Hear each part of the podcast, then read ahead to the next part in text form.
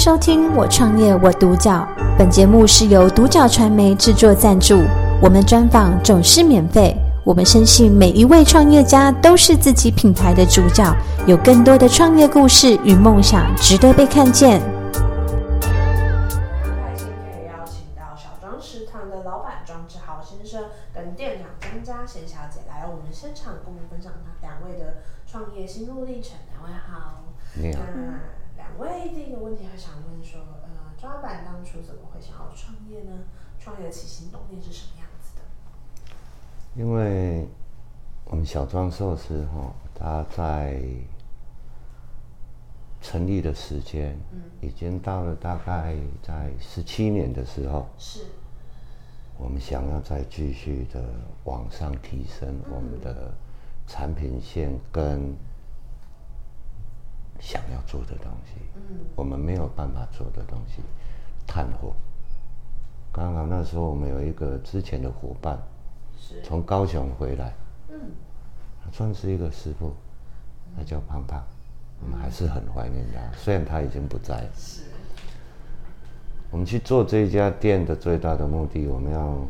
去成立一个新的平台，嗯，去做一个教育训练跟人员培训，其实这是最重要的。但是还是另外一点，也是我们要把我们的产品线延伸，嗯，跟提供一个不一样的环境是，给我们那一些老客人、熟客人去做。那刚刚庄老板提到说，在原本的背景下是小庄寿司，所以呃，那原本的这个背景下是为什么会原本会创立小庄寿司这样？小庄寿司它是在一九九七年开始创立的，嗯。那时候因为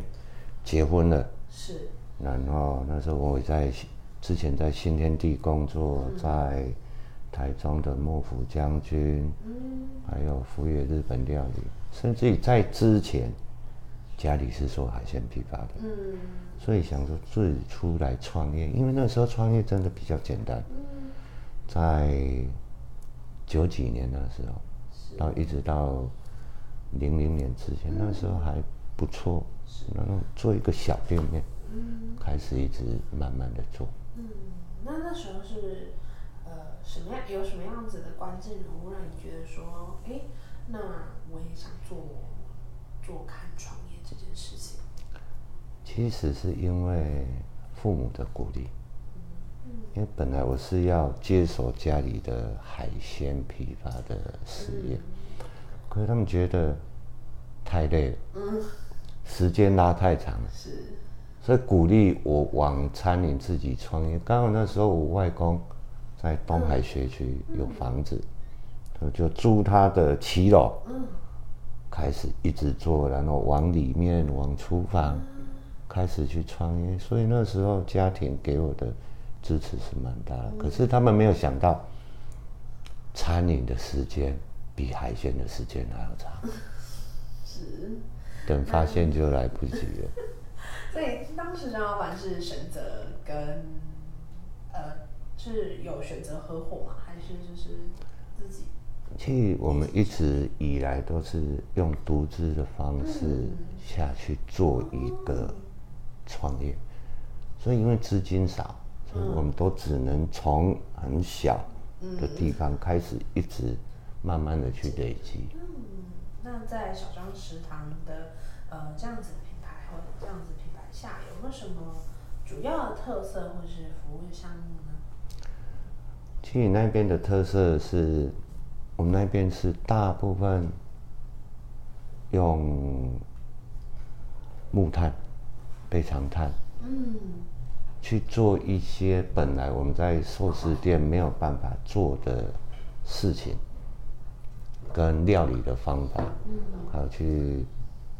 改变料理的精致度，就跟我们的像小贤店长也是从我们还没有创立就在寿司店，一直后来他跟另外一个伙伴到烧烤店，去做一个建设、跟安排、跟创立。哦，所以呃，那在全州食堂这样子的一个品牌下，有没有什么是呃比较大的差异化呢？它跟寿司店比较大的差异化，应该是我们比较偏向于商务，嗯，还有比较精致的家庭料理，是，还有比较火的料理方法，有一点偏向于比较日本家庭风，甚至于是无菜单料理，嗯，跟寿司店比较制式化的菜单会有一点不一样。嗯，那在创业的过程中，有没有遇到什么非常大的挑战跟比较大的惊喜呢？那是什么样子的一呃什么样子的理由让你继续坚持下去？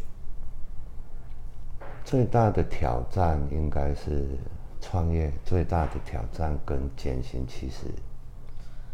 就是金钱跟人员，包含你的资金来源、你的人员培训。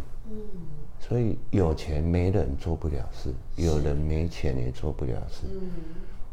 因为最大的一个挫折跟一个大石头，那时候真的是我们另外前任店长小贤的前面店长、胖胖店长，就是因为癌症，然后就走得很快。其实那时候带给我们整个团队非常大的一个阻碍，因为灵魂人物不在，是，我们要怎么样再去继续的走下去？所以也才让我有新的想法，是，不能着重在同一个人。嗯，所以我们继续就到后来，我们才会开始着重在人员的培训，包含不同领域的培训。像小贤电厂，他就不是餐饮的，嗯，他是做设计的，做行销的，做商业设计的。可他对餐饮有兴趣，他接触的时间也久，所以我们不希望同样的事情再发生，所以我们会做新的方法的变更。那在嗯刚刚刚刚提到的一些彭刚店长的遗憾中，那时候是怎么样子去转换心态的部分？那个时候转换心态，变成说，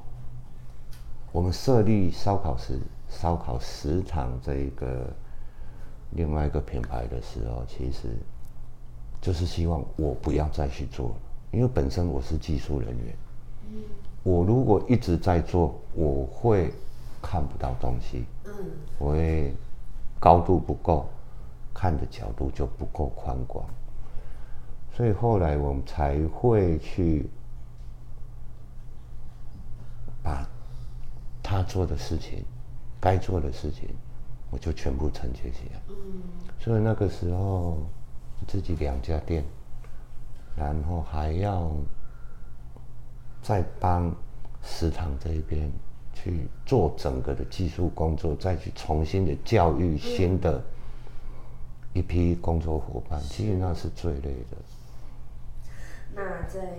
呃小庄食堂这样子的品牌下面，是希望可以带给消费者或者是大众什么样子的品牌印象呢？这一个哈、可能就需要我们店长，嗯，他是其实现在他是比我还熟悉这个主意，所以这就可以请他来解释一下，小贤店长，对不对？嗯，我觉得他是比较透过人跟人接触，然后就是在用料理去跟人跟人接触，然后去熟悉对方，了解对方喜欢的东西。嗯。它不是真的那么制式化的餐厅，嗯。就是它是比较传，我是比较想要用传统的方式，就是因为我是老板带出来的，所以我想要用传统的方式去传达料理，但是又是用料理去跟客人接触，嗯。我们才可以了解现在你们需要的东西，嗯。然后我们再做出来给你们。嗯。再去做一个改变，让你更喜欢来。嗯。因为有时候生意太好，嗯，你会忘了本，是，所以有时候我们会刻意的把座位数跟间距给拉大拉宽，让你有更好的环境。是，那在这样子的品牌下面，你希望说想要食堂传递的信念是什么样子的事情？它，我们同时要传递给我的工作伙伴，还有我的客人。嗯。第一，工作伙伴我们传递给他，公司有给你一个训练的平台，一个培训的平台，让你可以去转换你的跑道，甚至于去培训你创业的一个动机跟出发点跟经验。是，另外一个给客人的是小庄这一个品牌下面的，是不会让你有重复的餐饮的体验。嗯我们会让你吃到不一样的料理。嗯人讲的群不太较袂食鲜，啊，客群不太一样。对，那在接下来的三到五年内，有没有什么是小众食堂想要去完成的短中长期目标，跟一些想要执行的计划？这样具体计划？在现在哈、我们的短期跟中期发展目标，其实我们要把，甚至我们要来开始提供所谓的真空包原物料，嗯。因为我们的场地够，设备都够了，人员也培训完了，嗯。所以我们要开始做原物料的跟半成品提供给客人，嗯。给他带回去，让他不用去吃到太多化学人工调味料，回到家里的感觉。有的人没那么有空，因为再来后疫情时代，你永远不知道明天会怎么样。嗯我们要为后面的事情做好准备，甚至于再来烘焙的跟火锅的，我们会继续的在同样一条路上去并行去前进，这样会让我们的伙伴嗯还有我们的客人去完成不一样的一起挑战体验，，对一，起挑战。一起挑战，大家一起来挑战看看。嗯，那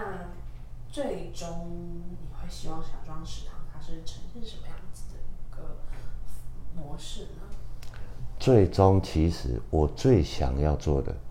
它可以转换成一个教室，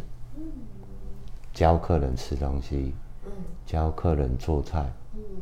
给教我们的工作伙伴创业，嗯